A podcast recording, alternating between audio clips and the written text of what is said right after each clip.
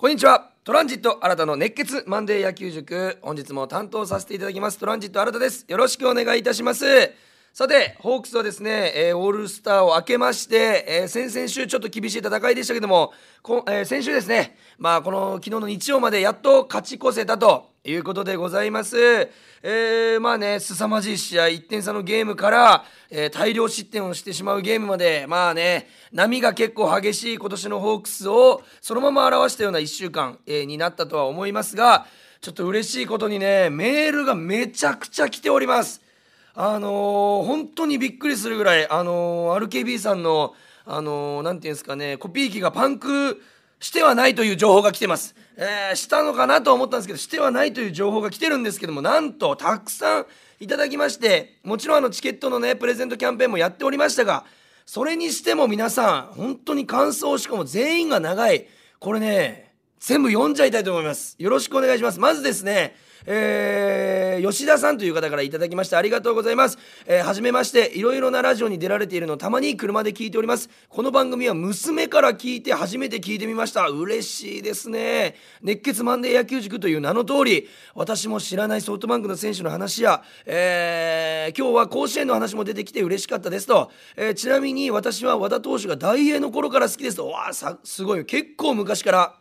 えー、チケットプレゼントの話もあったので応募してみました、えー、来週も聞いてみようと思います。楽しみにしていますといただいております。そうですよね。もう和田投手が大英時代ということはもう僕たちがあの小学校の頃からもう本当に和田さん杉内さんのねサウスポー2枚看板あの頃から応援しているということで、えー、まあ、昨日はねちょっと悔しいピッチングになったんですけども和田投手まだまだ進化中ですからこれ期待していきたいですよね。メールありがとうございます、えー、そしてですね、えー、樋口さんという方からいただきました。ありがとうございます。はじめまして、えー、今まで野球に興味があまりなかったのですが気になる人が野球大好きで最近ルールやホークスの選手を一から勉強中です。気になる人がってこと？好きな人がってこと？が野球大好きなのであでもいいきっかけですね。そういうきっかけでも僕たちね野球知ってもらえるのはめちゃくちゃ嬉しいですから、えー、知れば知るほど野球って楽しいなと思い、えー、トランジットさんのラジオを最近聞き始めました、えー、詳しい状況を知れて情報や選手のことを知れて嬉しいですと。聞いていて30分あっという間ですとメールいただいております。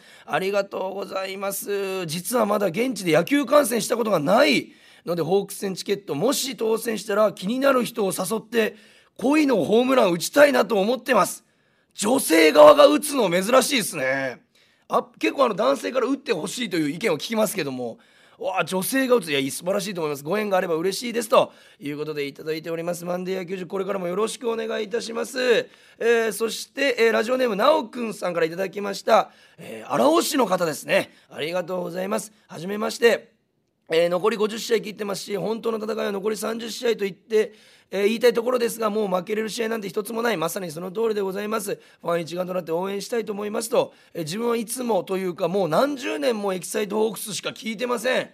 嬉しいですねこれ。独学でも解説者の皆さん実況の皆さんの言葉を聞きながら、えー、勉強していますともちろん143試合全力で応援しています。素晴らしいファンの方こういうファンにね支えられて選手たち頑張ってますからありがとうございます。そしてラジオネームアスカさんから頂きました。ホークス調子いいですねと。このまま連勝しまくって首位奪還してほしいですと頂いております。ありがとうございます。そしてまだまだラジオネーム空飛ぶペンギンさん、えー、女性の方ですね。ありがとうございます。初回から週の初めの楽しみにこの放送を聞いてます。初回から聞く人珍しいよ。最初23人ですから聞いてたの。ゆかりぐらいしか聞いてない、まあ、ゆかりって言っても分からんか。あの僕の母ちゃんゆかりって言うんですけども、えー、トランジットというコンビでやってるねあのどこでもラウンジというラジラジオでは、えー、ゆかりのことについても話してますのでそちらも聞いてください、えー、週の初め、えー、初回から聞いてくれていると。嬉しいですよ、えー、前回放送分で新田さんがおっしゃってた8月7日の和田投手の6回のバント処理からの失点に関する考察が私の中でとてもしっくりきたので思わずメッセージを送ってしまいましたと。嬉しい。え、その試合をその場面を見ていた時に、え、こんなことになるような投手じゃなかったはずなのになとモヤモヤしていたら、えー、しながら見ていたのですが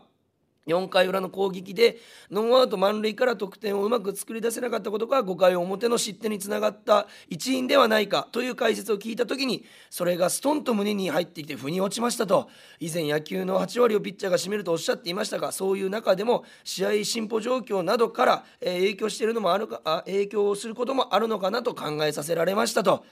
嬉しい。そしてここ声を大にして読ませていただきます。新田さんの人柄を感じさせる丁寧な言葉選びや繊細な解説そして新田さんの唯一無二な素敵な声がとても好きなのでこれからもこの放送そしてさらなるご活躍を楽しみにしています。星マークありがとうございます。嬉しいわ空飛ぶペンギンさん。嬉しいわこんなに素晴らしいメールいただいたら。今日も頑張っちゃうよそれはもう。嬉しい人柄感じるんだね。嬉しいね。これちょっとここをねエコーかけてやってくれたら嬉しいなここね。ありがとうございます。メールいただきまして。そしてさらにさらにいつもありがとうございます。ごとぞうさんからね、えー、メールいただいております。えー、選手はかなり久々の勝ち越しでしたねと。やはり先発陣の踏ん張りが今後の課題でしょうか。先発の救世主は誰に期待したいですかといただいております。やっぱりね武田投手が復活してくれましたので武田さんこっからのやっぱ10勝近く、えー、まあ、56勝してくれると、えー、かなりねあのプラス56勝してくれるとチームにね、え勢いきますし、えチームにとってね大きな存在になってくれるのではないかなというふうに思います。そしてあとはですねやっぱり千賀さんの復帰ですよね。もう復帰していただいていたらもうあとは全部試合勝つといった気持ちでね投げてほしいなというふうに思います。そして10日のマリンズ戦佐々木朗希を相手に勝った試合は盛り上がりましたと、えー、川瀬さんそして甲斐さんのスクイズありましたと、えー、これね後ほど説明させていただきたいと思います、えー、夏の甲子園のこの時期ヘッドスライディングやスクイズが多く見られるのはプロ野球あるあるでしょうかと。あの甲子園に感化されてねあの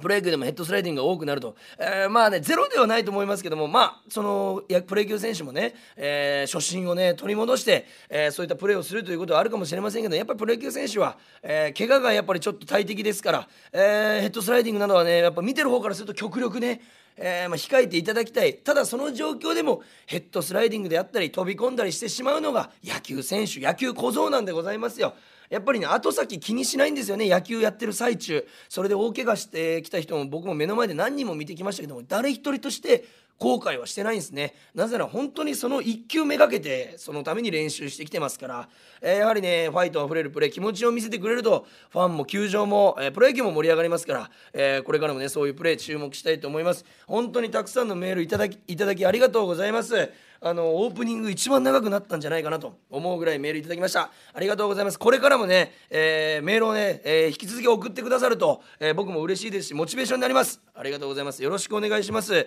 そしてですね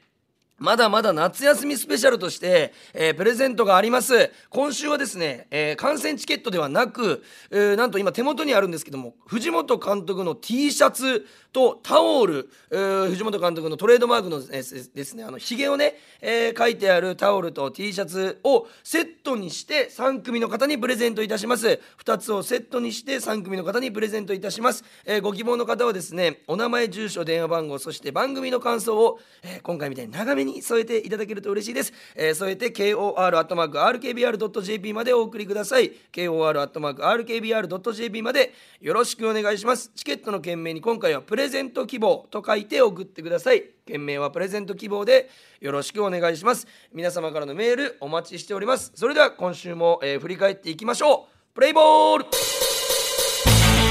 トランジット新たの熱血マンデー野球塾。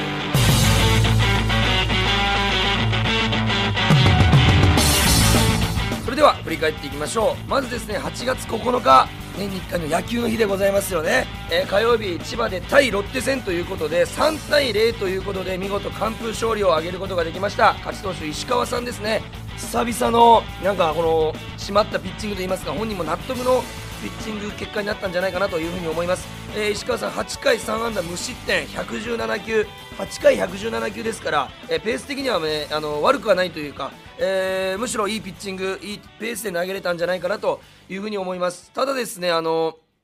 球がねあの僕ずっと見てたんですけど高くてちょっとずっとヒヤヒヤしてたのというのが正直なところで真ん中付近そしてそれより高めに集まっていたそれをなぜかロッテ打線が、あのー、見逃したり空振ったりタイミングが合ってなかったんですね。これを俺なんでだろうと思ってずっと考えてたら答えめちゃくちゃ簡単であのやっぱり ZOZO マリンの風これがやっぱりめちゃくちゃ影響してたんだなということが分かりました。これでもね、えー、風がわずかあの18.44メートルのピッチャーからバッターの距離でしかも150キロ近い球を投げてるのに何が関係するんだと、え思う方いらっしゃると思います、えー、よくねフライとかが上がったら選手たちがねこの風に流された打球を一生懸命追っかけてる結果的に落としちゃったとかいうところ見たことあると思うんですけども、えー、まあ風の勢いでホームランになっちゃったとかこれ実はピッチャーの投げる球にもすごく影響しまして ZOZO マリンの風ってとにかくどっから吹くかどのぐらい吹くかっていうのがもうほんとその時になってみないと分かんない。そして上空で吹いてる風と地面で吹いてる風の向きも速さも違うんですね、えー、だからバックスクリーンに出ている例えば13メートルレフト方向向きみたいなやつは観測しているところが上だったらその上の風を言ってるだけであって下はまた別の風が吹いてるというところで難しい選手たちも惑わされることがあるんですけどもピッチャーがこれあの実際にあのロッテの投手から聞いた話なんですけどもピッチャーが、えーえー、ホームベース方向にボールを投げるんですけど風がセンター方向からバックネットに向かって吹いてバックネットのあの壁に当たって跳ね返ってくるんですね。跳ね返りの風をうまく利用して変化球を投げると変化量とブレーキが効いて逆にカーブが曲がるとフォークは逆に落ちるとそのイニングイニングの風に合わせて投げる変化球を変えるといったピッチャーもいたぐらい本当に風をうまく利用できるかっていうのがこの ZOZO マリンで投げる時のピッチャーのこの何て言うんですか腕の見せ所というか技術の見せ所なんですけどまさに石川さんがそれをうまく発揮していまして石川さん得意のフォークとカーブこれを、えー、例えば追い風だったらストレートを軸にして乗せていってでフォークもちょっと球速が上がる、えー、ただ、えー、逆風だとカーブでブレーキを効かせる。こういったピッチングがうまくできていたのが良かったところじゃないかなというふうに思います。そしてストレート。これ石川さんのストレートって皆さんご存知の方もいるかもしれないですけどまっすぐというよりはちょっとシュート回転気味に入っていくんですねバッターに対して。なんでちょっと真ん中に、えー、左バッターの真ん中インコースから真ん中に行く球甘くなるんですけどこの動きも普通より大きかったんですね風の影響で。なのでバッターは翻弄されちゃって結局9イニング中、えーあまあ、8回、えーまあ、投げたんですけど8回中5回が三者凡退と。全くペースをつかめず、えー、ホークスが勝ったと。これはもう本当にあのバッテリー石川さんと甲斐さんしてやったりの、えー、投球なんかホーム球場が ZOZO マリンかのような、えー、まさに血のりを生かしたと言いたくなるような、えー、投球をしてくれました。素晴らしい投球でございました、えー、そして打線はですね5回表、えー、周東さんのですねプッシュバントを機に、えー、今宮さんのエンドランで、えー、もうわずか2人でね1点を取っちゃうという、う、ところがあったんですけどまず周東さんのプッシュバントそもそもプッシュバントって何かというのセーフティーバントと何が違うのというのは基本的にはセーフティーバントの種類の中にプッシュバントというのがあるんですけどもセーフティーバントというのは送りバントと違って自分が一塁へ生きようとするバントまあヒットを狙うバントなんですよ。野手が後ろ下がってるのを見て野手の間目の前に落として、えー、転がしてセーフを狙うと。ちなみにプッシュバントというのはそれを弱くじゃなくて強く押して普通は一塁手に取らせるか三塁手に取らせるかあのキャッチャーに取らせるこの何て言うんですかね前の方内野の前の方ホームベース付近に転がすというのが主流なんですけどプッシュバントは下がっているセカンドとファーストの間にボテボテのそのファーストゴロみたいなのをわざと強くバントして空いてるところを狙ってそこにみんなが取り行くことによって一塁ベースが空くんですね。そこの連携ミスとかを狙ったセーフティーバントまあバントヒットを狙った、まあ、プレーなんですけどもこれをなんかなかなかねやっぱ年間で見ると1回か2回しかできないんです。なぜならたくさんしたらそればっかり警戒されて結局ヒットにならない。そこの1回しかか2回しかないチャンスを周東さんはしっかり1球で決めてプッシュバントを成功させた素晴らしい、えー、プレーだったと思います。えーと、一塁手に結果取らせようとして二塁手が取ったみたいなプレーになって、えー、一塁間に合わずにセーフとまさに相手をかき乱すようなかき回すようなプレーになりましたそこで周東さん一塁ランナー、えー、2番今宮さん何でもできる状態で藤本監督はエンドランを仕掛けて、えー、周東さんがエンドランですから一塁から走っている。でセカンドの野手がセカンドベースに入るんですね。盗塁を防ごうとして。そのセカンドが動いたとこに今宮さんが綺麗に打ってワンヒット。ただのライト前なんですけども一塁から周東さんが帰ってくることができたと、まあ、宇宙間方向に抜けていきますからその分時間がかかるので一塁から周東さんがホームインできたと。もうまさに機動力を使った甲子園のようなね、えー、攻撃でございました。ちなみにヒットエンドランとランエンドヒットっていうのがあるんですけどここの場合はヒットエンドラン俗に言うエンドランが使われてこれはバッターはボールでも打たないといけない。ランナーは盗塁の気分で走ります気持ちで走りますけどバッターはボール球でも打たないといけない。これがヒットエンドランでございます。でランエンドヒットというのはランナーはもう盗塁と一緒なんですねサインは。でバッターはストライクだけ打つ。これがランエンドヒットでございます。盗塁優先のボール球だったら見逃す、えー、まあ例えば周東さんのような足の速い選手だと、えー、ランエンドヒットが使われがちなんですね、えー、盗塁でもいいので。ただストライクが来たら打って一三塁を作りたいよという攻撃がランエンドヒットでございます。これをね覚えておくとこの解説で言われた時にあのー、よくねあ今のはランエンドヒットですねエンドランではなくって言われた時にやっぱえどういうことってなっちゃうと思うんで、えー、ランエンドヒットとヒットエンドランの違いここでね、えー、理解していただければと思います。えー、まあまあね見事3-0で勝つことができましていい流れを持っていって8月10日4対31点差で勝ちましたね。東山さん勝ち投手7回4安打1失点101球素晴らしいでございます。本当に捉える場面もね捉えられる場面がねあったんですよボールを。けどねしっかり要所を抑えて。あのやっぱり結局ずっと言ってますよね。東山さんって打たせて取るタイプ。三振バタバタというよりは僕は打たせて取るタイプだなと思うので守備のリズムができますので、まあ、牧原さんの好プレーにつながったりと。本当にあの守備から攻撃にうまくリズムがいったんじゃないかなと思います。そしてこの試合相手のね先ほどメールありましたけど相手投手が佐々木朗希さん、えー、だったんですね、えー、絶対勝ちたかったこの試合で、えー、打線2回表柳田さんが今シーズンパ・リーグ初の佐々木朗希さんからホームラン。まあ、ストレートをというわけにはいかなかったですけどきっちりこの甘く入ってきたスライダーをライトスタンドに完璧な当たりでございました。甘いスライダーを逃さなかったさすが柳田さんといったところでございました。そして僕が注目したのはですねその2回表この柳田さんのホームランだけで終わらなかったプラス2点を追加した。これがなんと2回のスクイズで2点を追加したという本当に甲子園のようなねプレーだったんですけども柳田さんが、えー、ホームラン打った後デスパネさん打ち取られた。その後に中村晃さん柳町さんの連続ヒットで23塁を作るんです。で川瀬さんバッターボックスワンアウト23塁なんですけどここで低めに落ちるフォークボールをきっちり送りバント。で佐々木朗希さんって別フィールディングが下手いわけでないそのお粗末なわけじゃないんですけどもどうしてもやっぱり足が長い分足元って苦手になるんですね。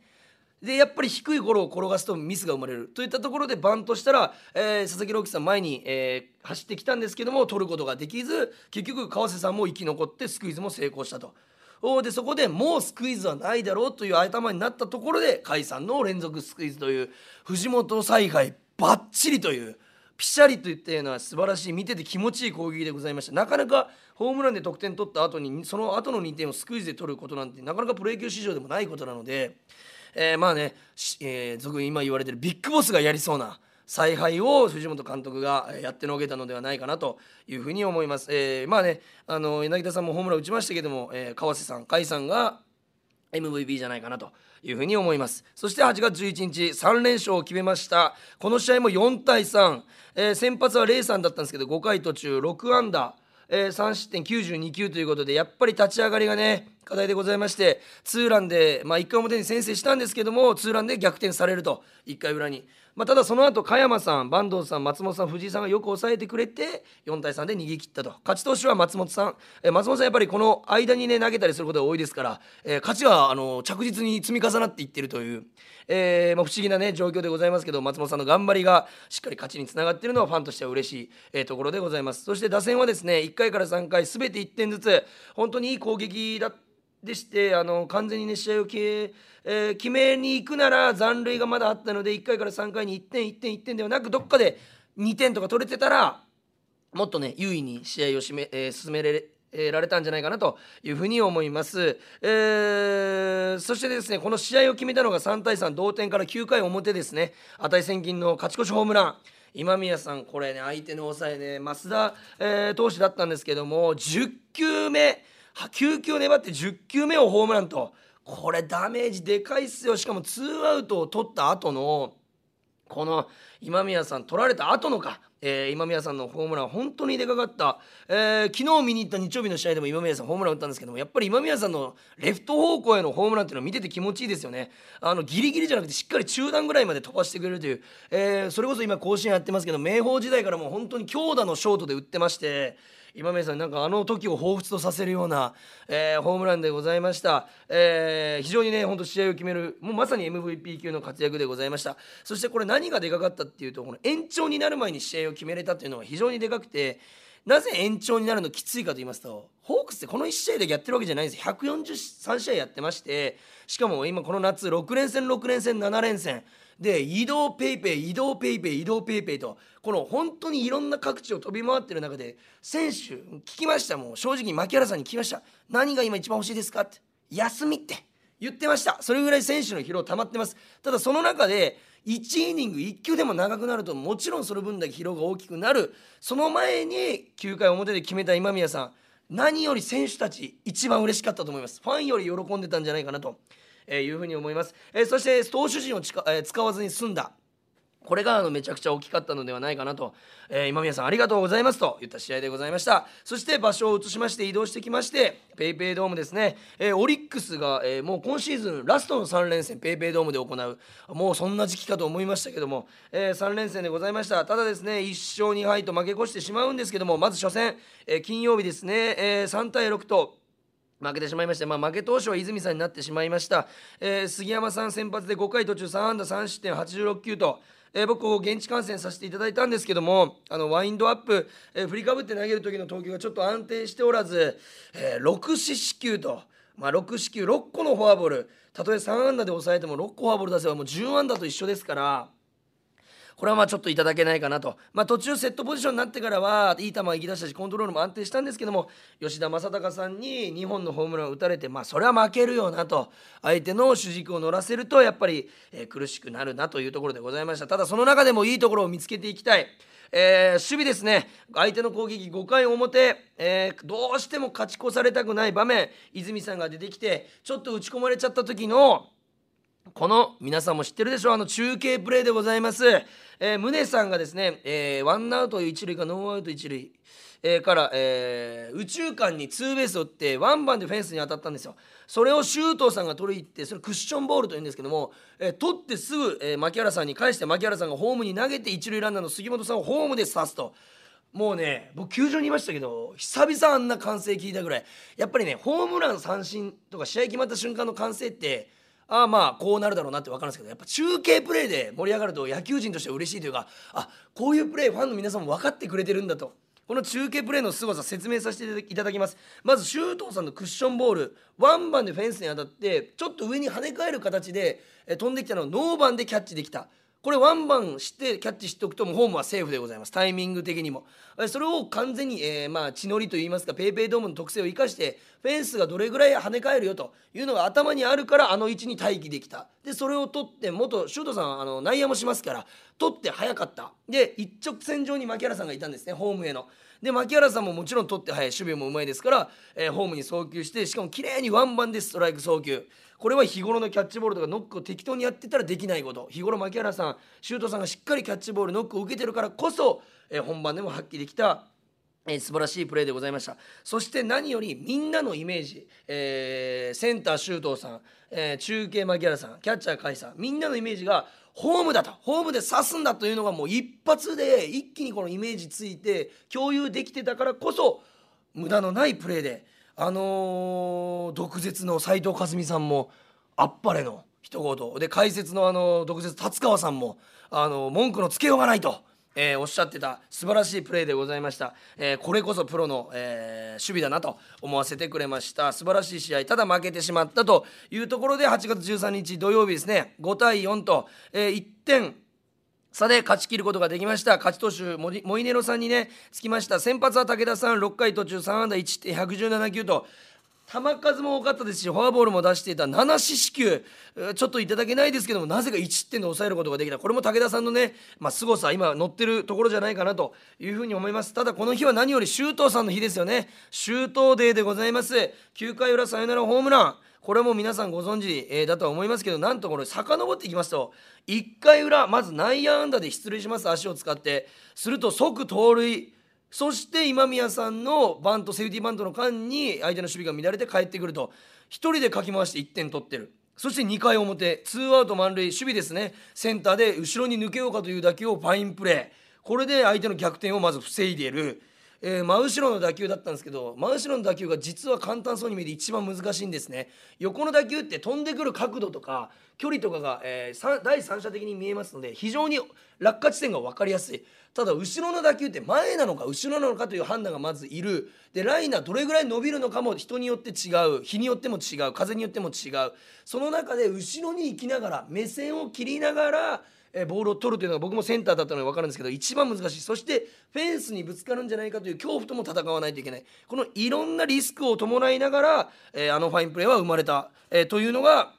あのワンプレーに含まれたさまざまな、えー、凄さでございます。そしてその裏2回裏ですね。スリーベースヒットでチャンスメイク。えー、こんな活躍をしててさらに9回裏サヨナラホームランで決めてくれると、えー、これもあの延長にならずにね疲労もたまらずにピッチャーも使わずに済んだと。えー、本当にこの試合でちょっとエラーとか、えー、フォアボールも多くてちょっとね試合の流れとしてはこれ勝ちきれないとやばいぞというところで全員のミスを帳消しにする周東さんの、えー、ホームランでございました。本当にあっぱれ素晴らしいホームランでございました。えそして昨日ですね8月14日日曜日これ現地観戦またさせていただいたんですけどもあのちょっと仕事の都合でね0、えー、途中から行ったんですけど行くギリギリまで0対0だったんですね。いい試合見れると思ってドーム入ったら7-0になっててえ？どういうことってちょっとね見てる人たちもね一瞬えトイレとか一瞬席を外したら7点取られてびっくりした方もいらっしゃったんじゃないかなというふうに思うんですけどちょっと和田投手が打ち込まれちゃって、えー、まあね負け投手になっちゃったんですけども。まあ、こういう試合もあるのかなというところでただその中でもいいところを見つけていきたいあの田中正義さんがね、あの、まあ、復活というか久々にマウンドに上がって、え、投げてくれたんですけども走ってますね球が。150中盤はもうストレート出てますしフォークも落ちてましたし本当にあの相手のバッターにちょっともバッティングさせてなかった、えー、これはあの非常にね、えー、素晴らしいピッチングだったんじゃないかなと。いうことであの一つねいい材料にはなったのかなと。また、えーと、今日月曜日が休みですので、えー、また今回7連戦になるのかな？6連戦が7連戦始まりますのでぜひ選手たちはしっかり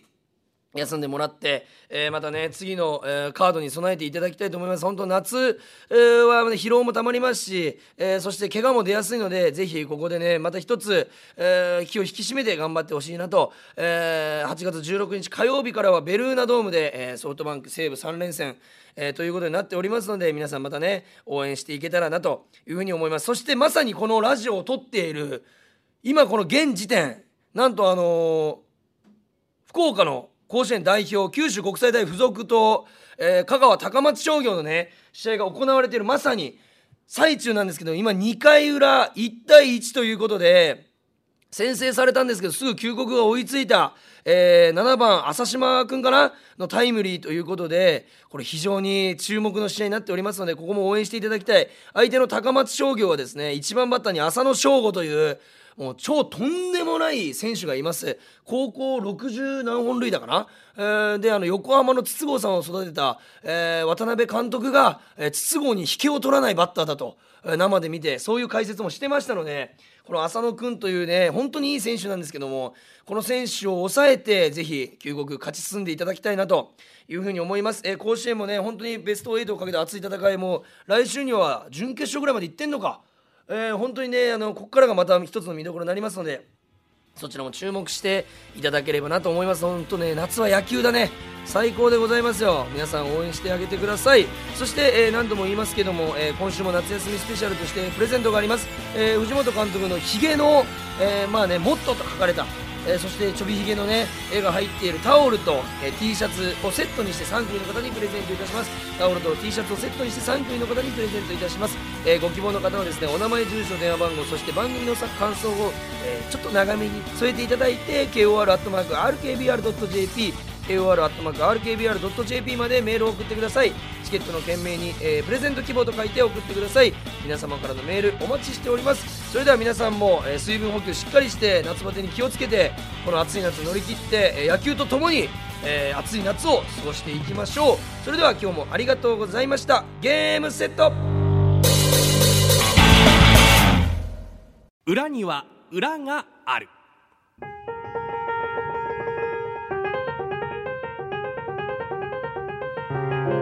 表ばかり見ていると羨ましいし恨めしい。なら見てみよう。裏側を